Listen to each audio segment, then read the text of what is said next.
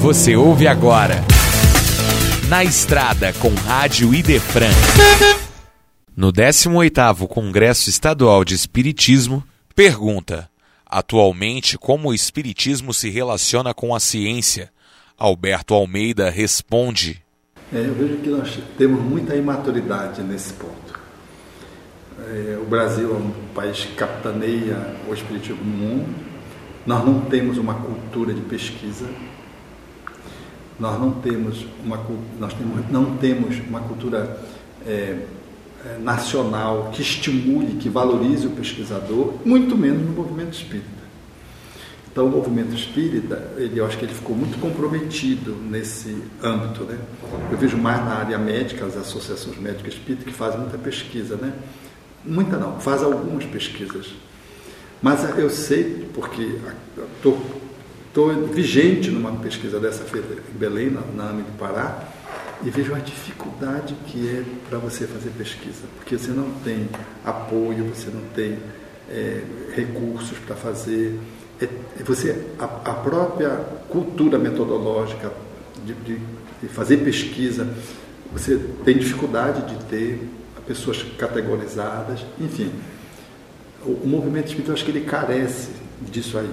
No movimento espírita internacional, eu vejo que nós somos ainda tomados muito por uma questão egóica, e aí nós não conseguimos, no, pelo personalismo, confluir e nós não conseguimos, portanto, fazer movimentos que estejam à altura do que Kardec propôs.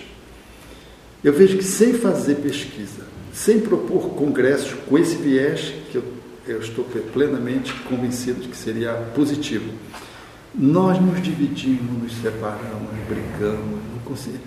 Eu fico impressionado como a gente é, ainda está centrado numa dimensão do personalismo e não conseguimos ter aquilo que você mencionou há pouco, a fraternidade como um móvel que acompanha esses trabalhos que seriam extremamente úteis para que a gente pudesse aprofundar alguns conteúdos espíritas com as lideranças dos trabalhadores espíritas.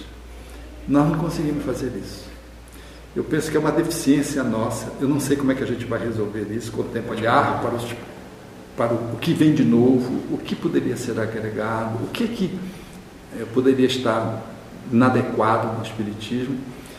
Nós não temos esse viés e não temos fraternidade, não temos compaixão, não temos é, humildade, sobretudo humildade para fazer isso.